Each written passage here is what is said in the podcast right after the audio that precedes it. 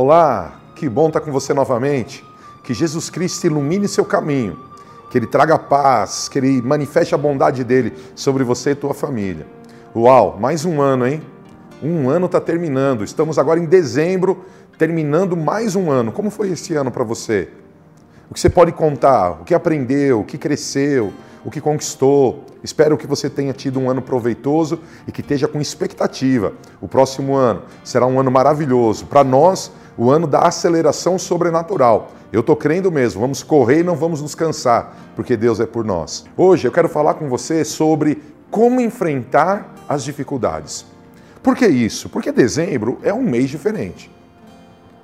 Dezembro é um mês que eu e você fazemos um balanço da nossa vida e eu e você começamos a projetar o próximo ano. E isso, para alguns, é algo maravilhoso.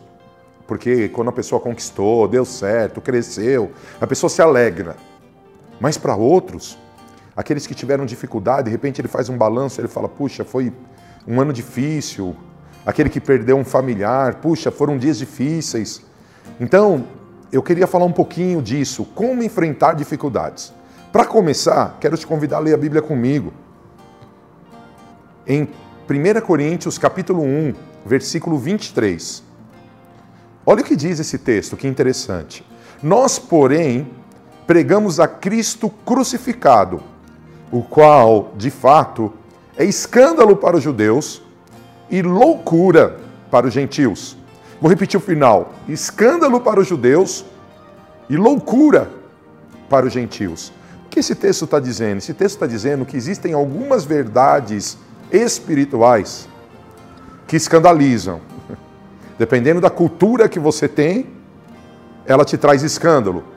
Dependendo da cultura que, ela, que você tem, ela é loucura para você. É doideira total. Como acreditar nisso? E aí, falando de enfrentar dificuldade, eu vou para um texto que fala de uma loucura. Tiago 1, de 2 a 4. Meus irmãos, considerem motivo de grande alegria o fato de passarem por diversas provações. Pois vocês sabem que a prova da sua fé produz perseverança. E a perseverança deve ter ação completa, a fim de que vocês sejam maduros e íntegros, sem lhes faltar coisa alguma. Não é uma loucura alguém, você está passando uma guerra e vem aí um pastor como eu, talvez você esteja numa guerra hoje, talvez você esteja desanimado aí hoje, talvez você esteja pensando em desistir, largar tudo, ou talvez você esteja super feliz, não sei qual é a condição. Mas já pensou você que está desanimado e eu chego para você, você que está passando uma guerra gigante, meu irmão, olha, considera motivo de grande alegria. Se alegra está passando isso? Doideira. Mas é um princípio espiritual. Porque esse texto nos ensina a nos alegrar diante da dificuldade. Porque a palavra de Deus diz que a alegria do Senhor é a nossa força. Se você já tem um problema, e esse problema mexer com o teu coração, tuas emoções, a ponto de você perder a força, perder o ânimo, certamente você vai continuar nesse problema. Mas se você loucamente der lugar ao Espírito, aquilo que é espiritual, e tiver expectativas no teu coração, Deus te dará grande livramento e vitória. Não estou dizendo que é de uma hora para outra, pode ser que demore, mas em Deus, o caminho de Deus é perfeito. E a palavra do Senhor é poder. O caminho dele é perfeito e a palavra dele é poder. Mas eu preciso de novo repetir. Existem princípios espirituais que não têm chão humano. A razão humana não consegue entender a lógica.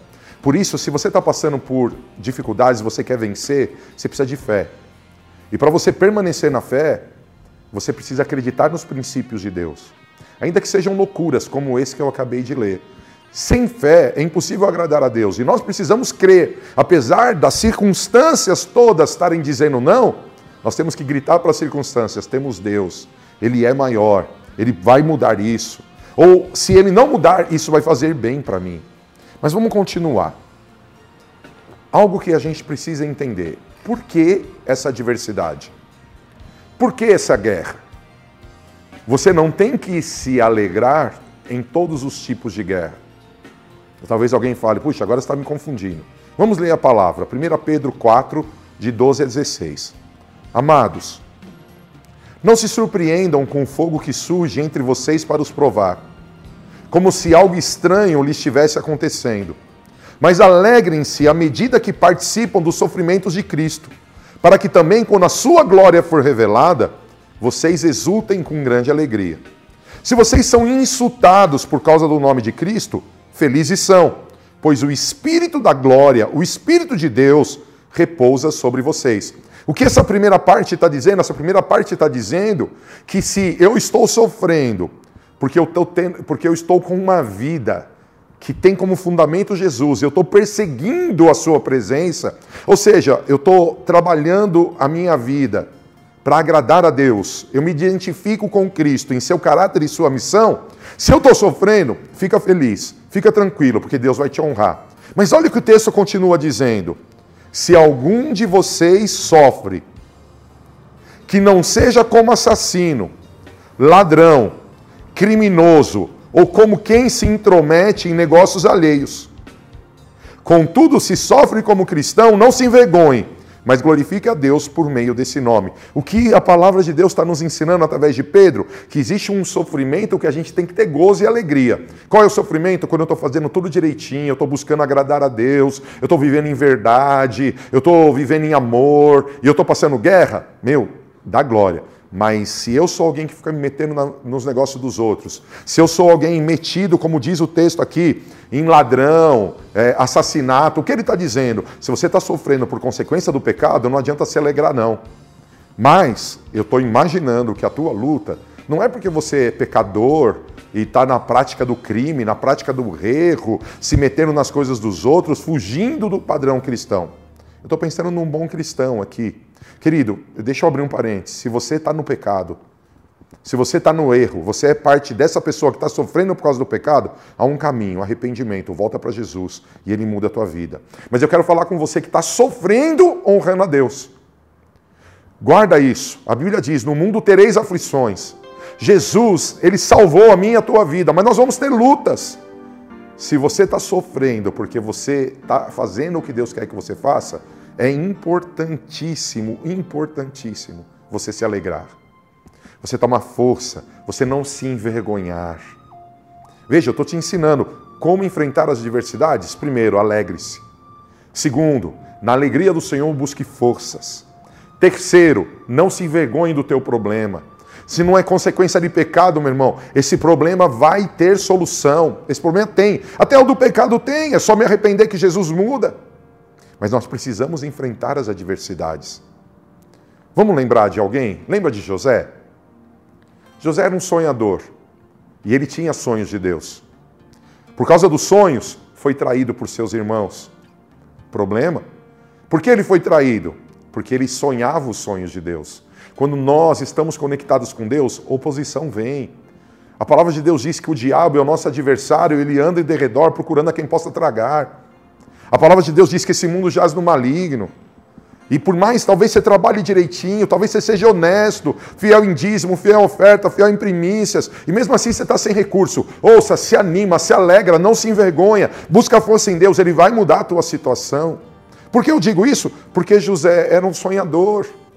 Sonhava os sonhos de Deus, Deus falava com ele, e por causa dos sonhos ele foi traído pelos irmãos. Mas ele se colocou em situações super difíceis. Em situações difíceis ele foi colocado.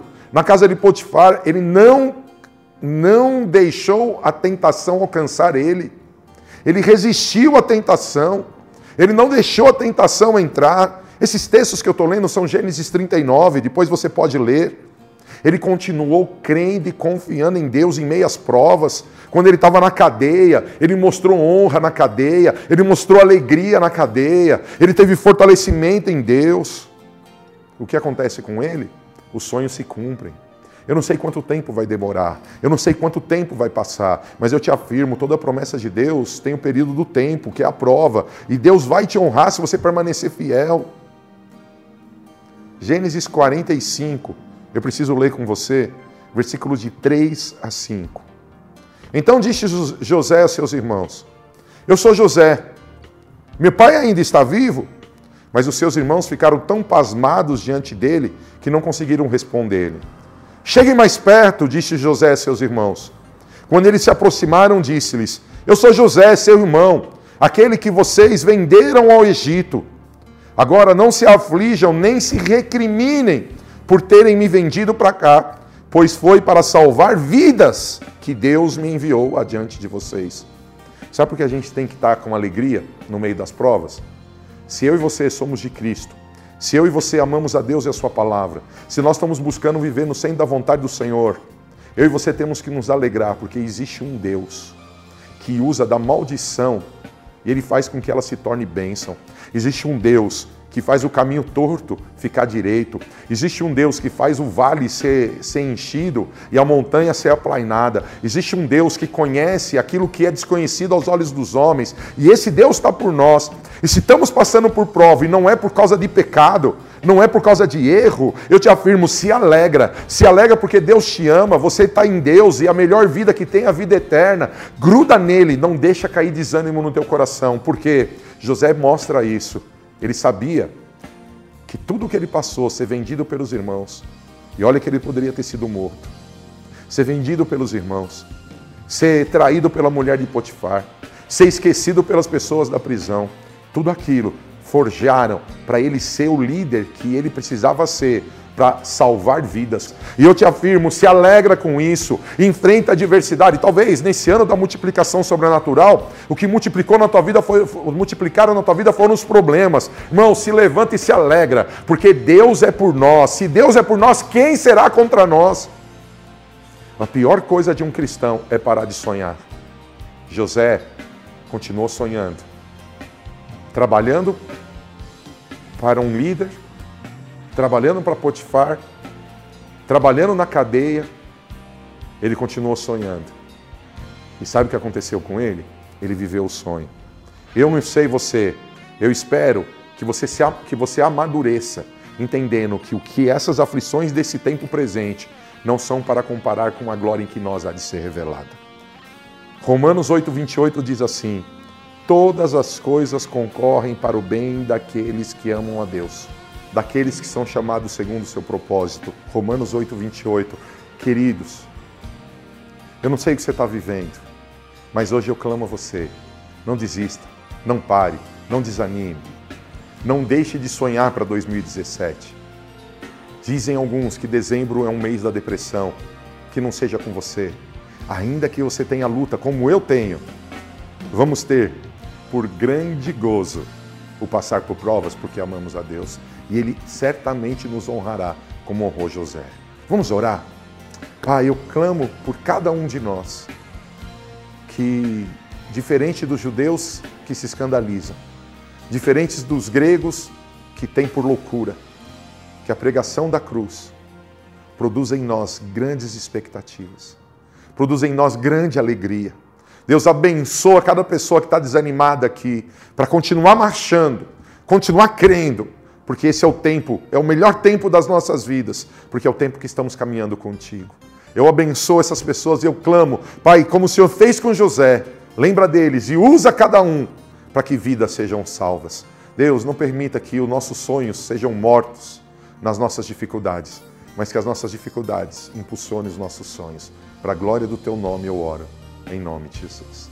É bom estar com você, é bom poder falar com você. E eu peço, me ajude a divulgar a palavra de Deus. E como você faz isso? Curta, comente e compartilhe. Deus abençoe.